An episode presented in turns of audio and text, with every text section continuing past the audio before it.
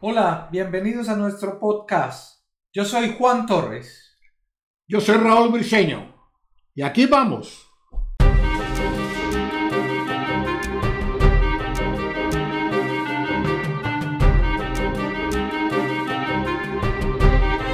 Aquí vamos.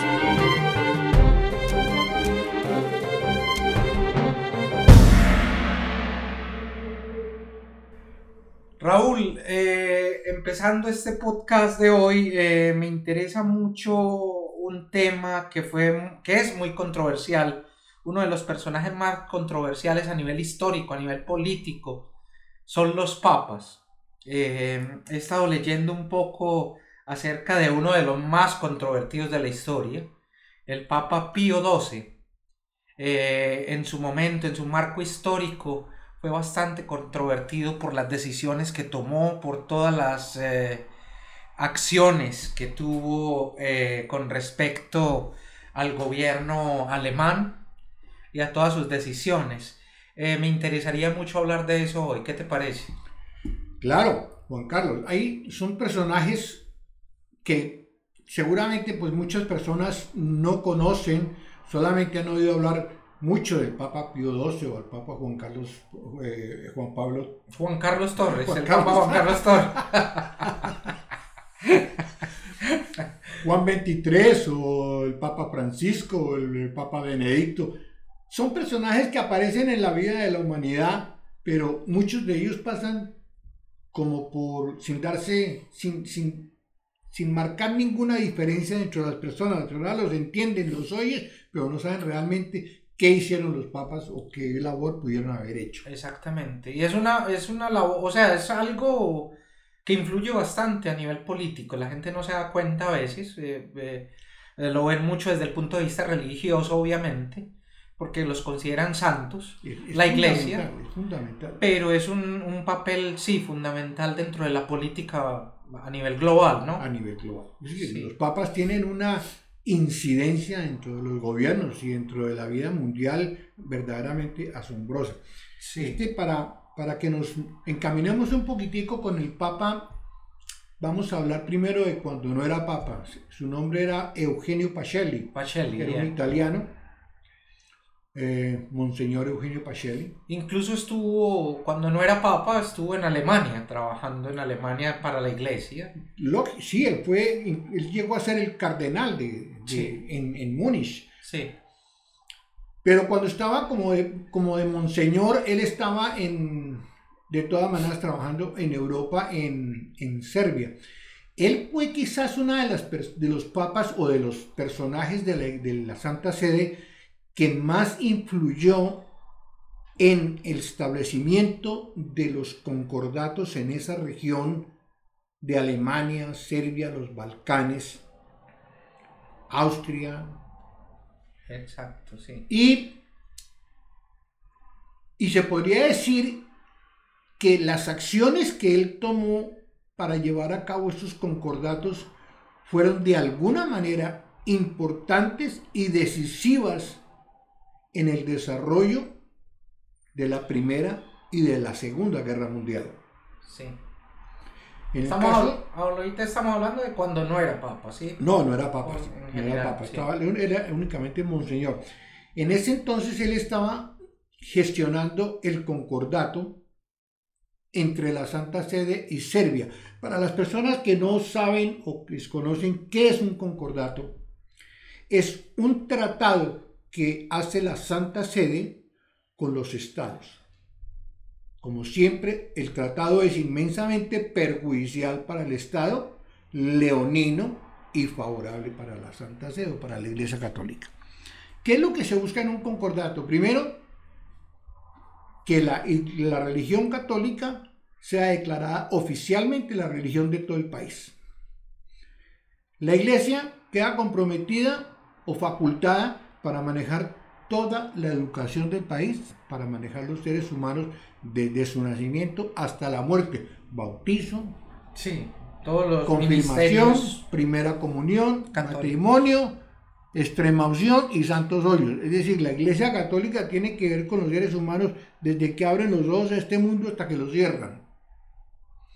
Fuera eso, también El concordato le otorgaba o le otorga a la Santa Sede el manejo de la educación y la manera como ellos pretenden educar a, los, a las personas o a los ciudadanos. Sí. Y otros aspectos que se, que se llevan a cabo de acuerdo a las condiciones del país, geográfica, económica o social. Entonces se modifican los concordatos en ese sentido. El concordato con Serbia, el Eugenio Pacelli duró programando ese, ese concordato casi por dos años. ¿Qué hacía, qué estaba ofreciendo o qué estaba pidiendo el concordato? Todo lo que te estoy diciendo, pero adicionalmente a eso, en el, en el concordato se estableció que todos los protectorados y todas las propiedades del imperio austrohúngaro pasaban a poder hacer pertenecer al Estado serbio y por consiguiente con la autoridad eclesiástica de Roma, de la Santa Sede. Este fue el concordato que se firmó, totalmente leonino y totalmente perjudicial para un Estado como Austria. Esa firma de ese concordato provocó un estallido en Austria, en el Imperio Austrohúngaro, inmenso. Fue una explosión lo que pasó ahí. Se comentó en todos los medios de comunicación, en todos los periódicos, la humillación que estaba recibiendo el Estado, el Imperio Austrohúngaro, con el concordato que acaba de firmar, acaba de firmar Serbia, porque Serbia era un país que estaba más al lado de los ortodoxos que los católicos. Había más, había más ortodoxos que cristianos o que católicos en Serbia. Eso constituyó para Austria una humillación muy grande y así fue tomada por todas las autoridades austriacas. Sí. Estaba en pleno furor la protesta, las calles de Austria estaban invadidas, la gente estaba enfurecida, están como, como están en Cali ahora en Colombia, enfurecidos, desesperados. A los cuatro días de firmarse ese concordato sucedió un hecho que marcó definitivamente el inicio de la Primera Guerra Mundial, que fue el asesinato del archiduque Fernando de Sarajevo. Era el archiduque de Sarajevo, de Serbia y todo eso, y eso se atribuyó, esa muerte fue la que desencadenó definitivamente el inicio de la Primera Guerra Mundial. Todos esos problemas que se presentaron en ese momento, que hicieron que contribuyeron a que esa guerra se iniciara fueron muchos. Pero entre esos problemas, uno que se destacó mucho, que la humanidad no lo sabe, es la firma de ese concordato con Serbia.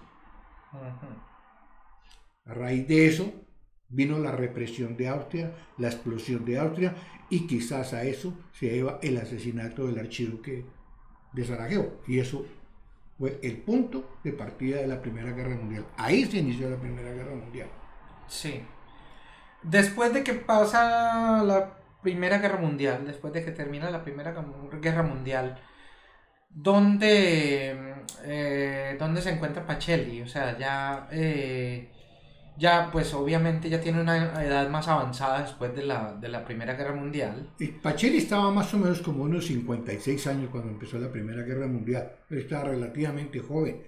Sí. Después de eso que se inició la Primera Guerra Mundial, entonces Pacelli fue llamado, fue llamado a Roma. Sí. Porque el secretario de Estado, que es la, la, la persona más importante después del Papa, lo llamó para que explicara todo lo que había hecho con Serbia y cuáles eran los problemas que tenía a continuación. Sí. Eso coincidió con que gracias a esas labores que él hizo en Serbia y en algunos de los países de los Balcanes, le otorgaran a él el cardenalato. Ahí se volvió cardenal, el cardenal Eugenio Pacelli. Sí. Lo vistieron de púrpura. Y lo nombraron cardenal de Alemania. Ese fue el punto de partida de un nuevo concordato que estaba elaborando Pacelli con los alemanes. Pero de una situación completamente diferente a los, los serbios. Sí, claro. En ese momento, Hitler estaba empezando a ascender en el poder en Alemania. Y en Alemania, que era un país eminentemente católico. Sí, católico, sí. Existía un partido político que era el partido político del centro. Era el Partido Católico de Alemania. Y era quizás el segundo partido en importancia en Alemania. Ese, ese, ese grupo político, ese partido político, estaba en contra de las medidas que estaba tomando Adolfo Hitler después de haber salido de la cárcel y haber empezado su, ascenso como, como, como, como líder, como líder de, de Alemania. El gran inconveniente que tenía Hitler era ese partido. El inconveniente que tenía el, nacionalsocialismo para... Los nazis. Sí, correcto. Para, surgir era el partido de centro. El partido de centro. Que era un partido con mucha fuerza también. Eh, era quizás el segundo partido de Alemania. Sí. Mm. El tratado que pensaba presentar Eugenio Pacelli como cardenal para celebrar el concordato con Alemania, traía todas las cláusulas, las mismas cláusulas leoninas y perjudiciales para Alemania que siempre se han tenido. Pero Hitler no era católico 100%. Aunque sí, exactamente, sí, aunque en su discurso y su retórica hablaban mucho de Dios y de, y de cosas por el estilo, el hombre no creía sino en él mismo. Exactamente. Entonces, fue una ventaja que vio Hitler con Eugenio Pacelli, porque Pacelli de una manera enloquecida quería hacer el concordato con Alemania, como fuera. No importaba lo que pudiera pasar o lo que pudiera suceder tenía que hacer el concordato con Alemania. Para él representaba eso casi la labor de su vida. Sí. Pero Hitler le dijo, si usted quiere hacer el concordato con Alemania, me tiene que quitar del camino el partido del centro. Acabar con el partido católico de, de Alemania. Que fue quizás uno de los... Y efectivamente, Pacelli empezó a trabajar y a manejar durante varios años ese proceso de, erradicar. y de liquidar el Partido Católico en Alemania. Fue lo mismo que pasó con, el Partido Católico de los em, italianos, el Tratado de Leterananza, también que ocasionó que el Partido Católico de Italia también desapareciera. ¿Por qué buscaba Hitler que desapareciera el partido católico? Porque era el único que se estaba oponiendo de una manera cerrada a que en el Parlamento le otorgaran plenos poderes a Hitler. Sin ese partido, Hitler estaba al otro lado. Pero con ese partido, Hitler estaba hundido. Entonces la exigencia que le pidió a Pachel le dijo, yo le firmo el concordato, como usted lo quiera, pero usted me desaparece este partido. Que es precisamente una de las críticas más grandes a Pío XII. Eh, si hubiera hablado y hubiera tomado otro camino, si hubiera salvado mucha, mucha gente. Porque Hitler quizás no hubiera subido al poder. Mm, o hubiera subido de otra manera diferente. Sí, Hitler de todas maneras se había subido al poder, ya estaba en el poder. Sí. Pero, es decir, lo que seguía si hubiera, si el partido no hubiera desaparecido, las cosas se hubieran desencadenado de una manera diferente. A nivel, a nivel católico, he escuchado a muchos católicos, aquí nuestra posición es neutra, pero he escuchado a muchos católicos, obviamente los, el catolicismo defiende sus papas y dicen que son santos, ¿no? Pero una de las excusas de Pío XII era que, al, al, tomar la decisión de erradicar ese partido, eh, sabiendo que había mucha gente católica dentro del, dentro del, nacional, del nacionalsocialismo, su, su decisión fue proteger a todos los católicos que habían ahí porque sabía, ya él sabía que después de empezar a colaborar con esa idea de Hitler, sabía que ya venía una guerra. No, no, no, es decir, la guerra no estaba clara en ese momento. No, en ese momento no, pero... No pues estaba clara. ¿Por, ¿Por qué? Porque lo que Hitler estaba pensando desde mucho antes de llegar al, al a ser el, el, el Führer de Alemania, sí. era tomar venganza contra el famoso Tratado de Versalles. El Tratado de Versalles fue el punto de quiebre de Alemania en la Primera Guerra Mundial. En ese tratado se firmó la, la victoria de los aliados contra Alemania.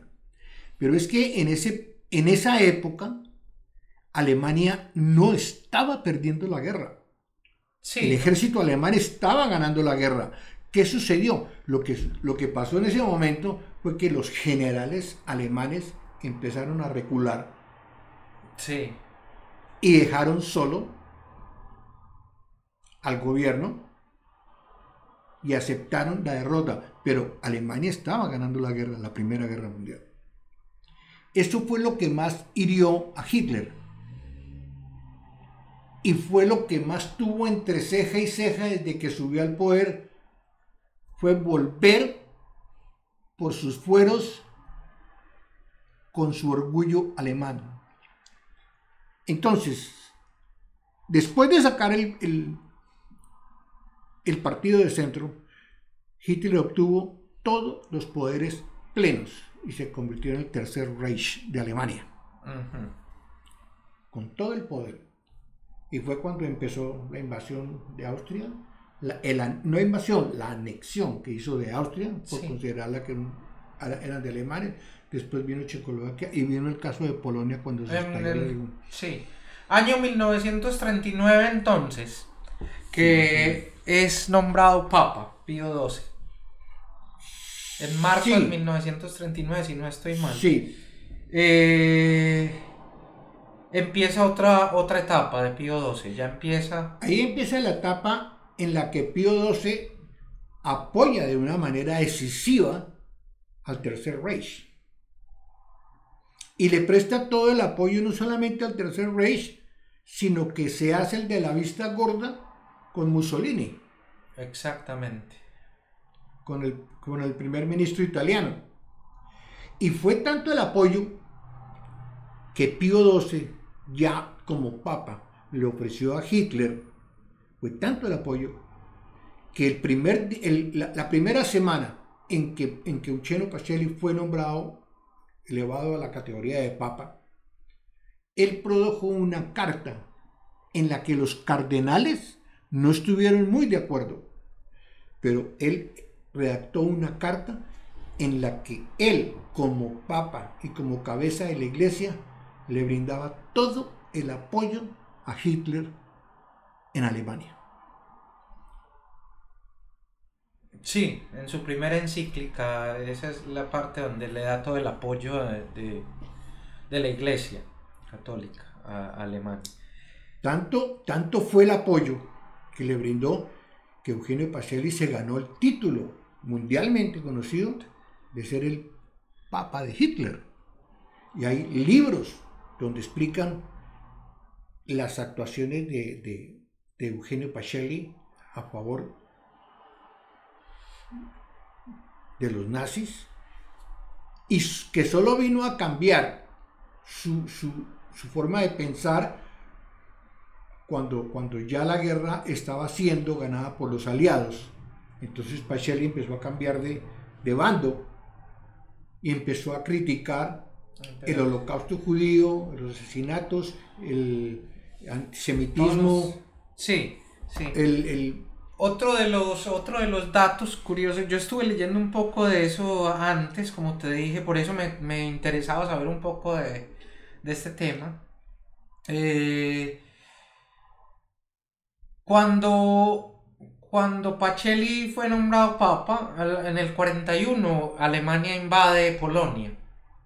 En el año 41. Sí. Eh, ahí pues muere muchísima gente ahí en Polonia y se toman Polonia. Polonia queda totalmente destruida. Eh, pero, y, hay una carta que saca Pacelli que, que dice que, está dispuesto a morir en un campo de concentración para que no muera más gente, ¿sí?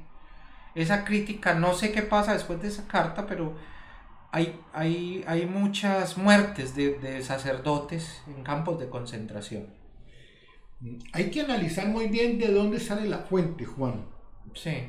Porque no es lo mismo la historia de un papa por un investigador profesional sí. la historia del papa escrita por la iglesia. Obviamente, sí, sí. Eso es lo que te, a, eso, a eso me refiero al sacar esos datos, que hay otro lado, o sea, está el lado de la iglesia católica, muy, muy muy cierto, o sea, muy seguramente. los papas han sido santos. Muy seguramente esos datos son de, de datos de investigadores del, del Vaticano, ¿no? Que, que, se ubican hacia el otro lado. Pero es importante ver la otra posición también. Si tú miras, por ejemplo, la biografía de, de, Juan 23, eh, está, está santificado. De hecho, sí.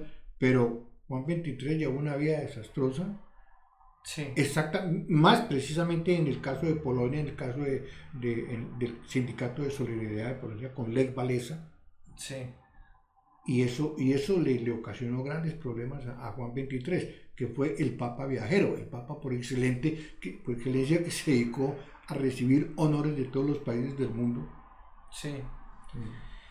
Bueno, ¿qué pasa después de que invaden a Polonia? Eh, después de que pasa la invasión de Polonia, ya siguen con eh, invadiendo todo el resto de Europa. El, todo el resto de Europa. Y es, el apoyo de Pacelli continúa al. Sí. Al, bueno, es que mira, hay una, hay una cosa muy particular, Juan. La idiosincrasia de la iglesia siempre es proteger al poderoso. Si tú, si tú miras, por ejemplo, quién fue el que más defendió a Francisco Franco en España, fue la iglesia. Sí. A la iglesia no le, le, fascinan los dictadores, apoyan los dictadores, apoyan los gobiernos represivos, autócratas, autocráticos. Mira este caso, por ejemplo, de Alemania, perdón, de Alemania no, de Argentina. En su época de inestable de Argentina cuando se presentaban las dictaduras, Perón, los generales que subían, que golpeaban, había semanas donde había tres presidentes, tres generales en Argentina y duraban muchos, había generales que duraban 8, 10 años como presidentes. Sí. El Papa nunca dijo nada contra ellos. Roma nunca se manifestó contra ellos. Pero cuando nombraron a un presidente en Argentina, democráticamente electo, lo primero que salió a decir el Papa es, esperamos que el nuevo presidente respete los derechos humanos. Eso es... Sí, sí. Eh, eh, eh, es decir, todas las dictaduras han, han cosado el apoyo efervescente de la Iglesia Católica. Las dictaduras de, de derecho. De extrema derecha. De Europa, de todo. Sí. Todo. Es, es cierto, eso es cierto. ¿Qué pasó entonces después con Pío XII? O sea, eh, después de que ya empezó a decaer la posición alemana con respecto a la guerra, o sea, se empieza ya a... Los aliados empiezan a atacar a Alemania. ¿Qué pasa con Pío XII? O sea, ¿qué, No, Pío XII pasa completamente su vida ya después completamente inadvertida, ya es un papa que pasa al ostracismo. Sí. Aunque dura muchos años más todavía de papa después de la Segunda Guerra Mundial. Claro que sí, en el 70 y algo murió. 58. 68. 58. 58 murió. Bueno, no recuerdo exactamente. De 80 y tantos años. Sí.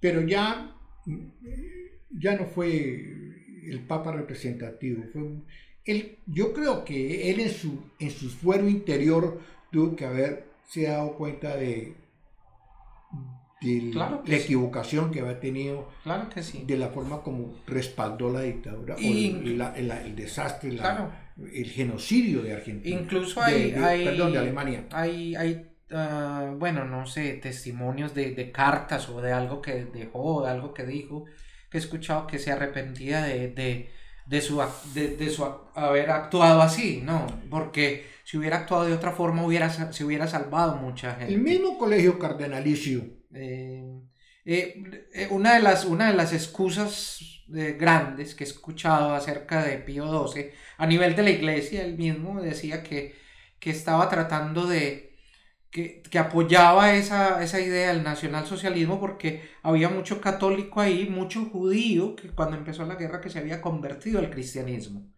Y ellos pretendían que, que esos judíos no, porque ya estaban en plena guerra, deportaban judíos de todos lados de Europa. Los judíos eran deportados de todos lados pretendían que los judíos que se habían convertido al cristianismo pues no fueran deportados, pero eso no pasó nunca. Pero es que fueron el, deportados igual. El antisemitismo de, de Pío XII fue manifiesto. Sí. Nunca se ocultó, fue muy claro. Fue evidente en todas, en todas sus, en toda su actuación, en todas en toda su vida. Sí. Él siempre, nunca protegió a los judíos, los vino a proteger al final. Sí, al final ya cuando se había... Cuando ya no había nada que hacer, cuando él ya, es decir, cuando ya habían matado 6 millones, él vino a proteger 200 o 300 judíos. ¿Ya para qué? Ya no, ya no tenía sentido. Exactamente, una posición muy eh, neutra tenemos desde aquí en nuestro podcast. Eh, esperamos que les haya gustado el programa de hoy. ¿Cuáles son sus opiniones? Déjenos sus comentarios eh, en el canal de YouTube en nuestro eh, Aquí Vamos podcast. Esperamos tenerlos en próximos programas y esperamos que hayan disfrutado este. Mi nombre es Juan Carlos Torres. Mi nombre es Raúl Briseño. No olviden pulgar arriba y suscribirse en el botón rojo. Gracias. Hasta la próxima. Chao.